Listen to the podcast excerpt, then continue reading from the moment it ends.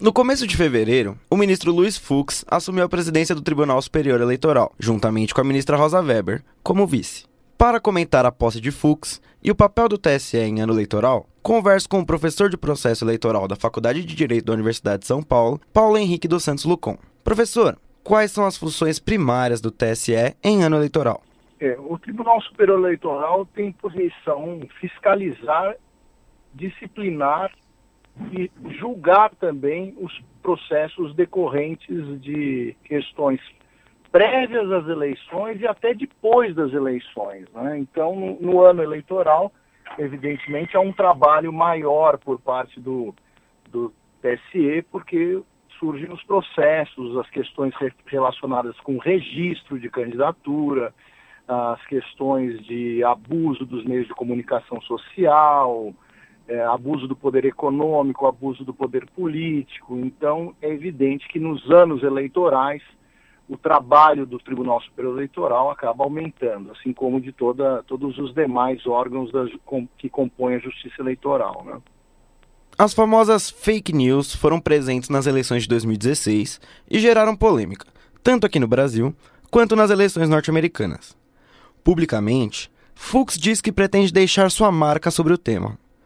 O que o TSE pode fazer a respeito das notícias falsas? É, a questão do, relacionada com o chamado direito digital, né? ou seja, a, a utilização da internet, é uma realidade que vem aumentando ao longo dos anos. Né? Então, é, a sociedade baseada na informação está muito voltada para a parte de informática, de mídias sociais, não é? E esse fenômeno chegou também no direito eleitoral. Né? Então, é, há, uma, há um, uma, questão que é a utilização abusiva da internet, do, do, das mídias, das notícias digitais é, e os seus reflexos nas eleições. É? Isso foi, foi uma. É, e é ainda uma questão muito debatida nos Estados Unidos da América, é? e aqui no Brasil também haverá esse problema.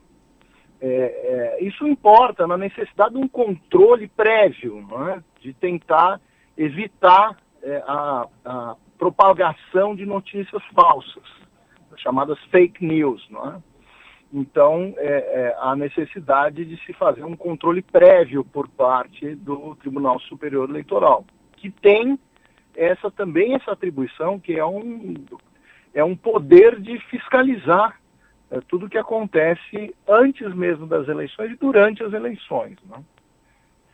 Então, nós, é, o, que, que, o que, que o Tribunal Superior Eleitoral terá de fazer realmente? Terá de criar uma estrutura, é? e isso vem sendo já feito, o tribunal já vem se preparando para isso, para fiscalizar e coibir essa utilização abusiva é, dos meios virtuais. Né? Então, as notícias falsas no, no, junto à, à rede mundial de computadores.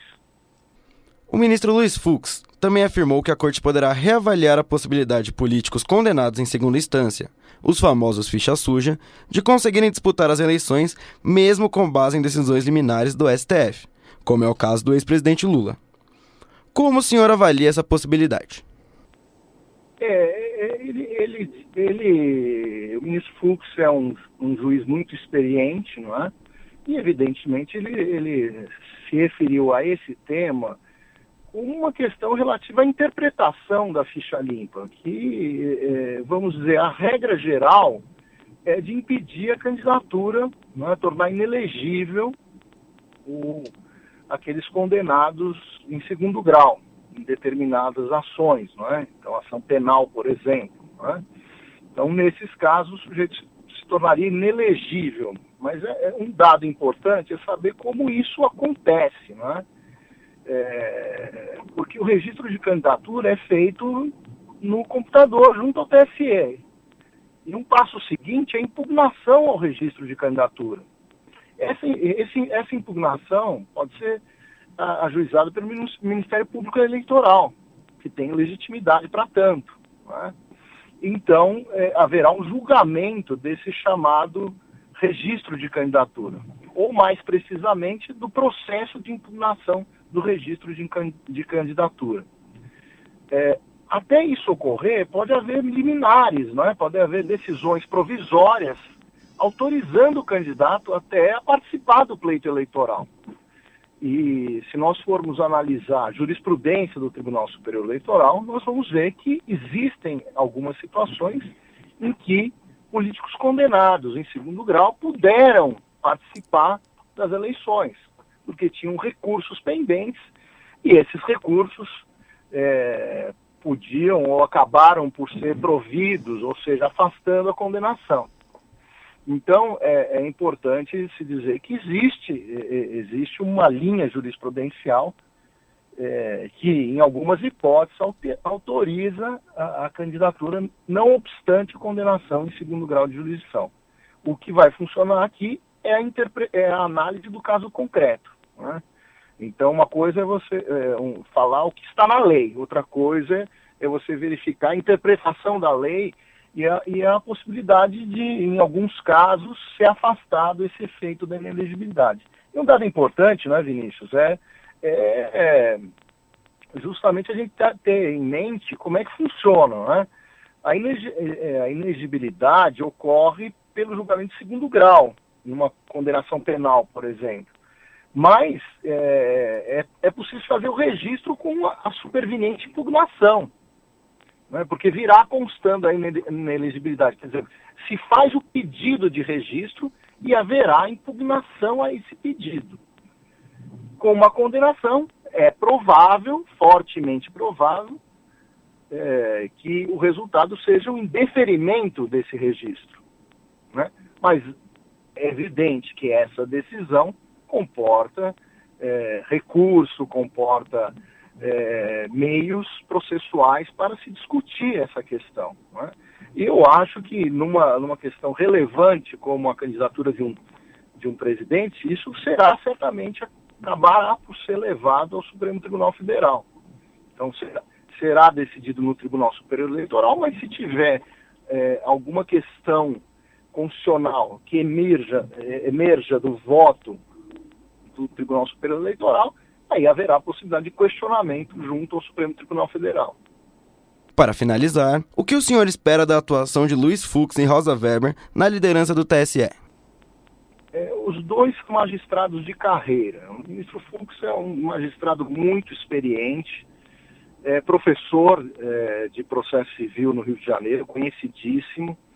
E, então ele saberá conduzir muito bem o Tribunal Superior Eleitoral assim como depois, não é, que terminar o seu mandato, a ministra Rosa Weber, que assume a já assumiu a vice-presidência do Tribunal Superior Eleitoral e eh, será, eh, em agosto, se tornará presidente. Também é uma magistrada experiente e já é também ministra do Supremo Tribunal Federal por muitos anos. Então, eu acho que isso daqui é, nós temos uma democracia sólida, com instituições fortes, então eu tenho, eu tenho, tenho dúvida de que as, as eleições correrão da melhor forma possível, com serenidade. As paixões existem, as discussões haver, é, existirão, é? é normal, mas é, quanto à direção desses dois ministros, não tenho dúvida que eles farão uma, uma, uma administração muito segura e muito firme.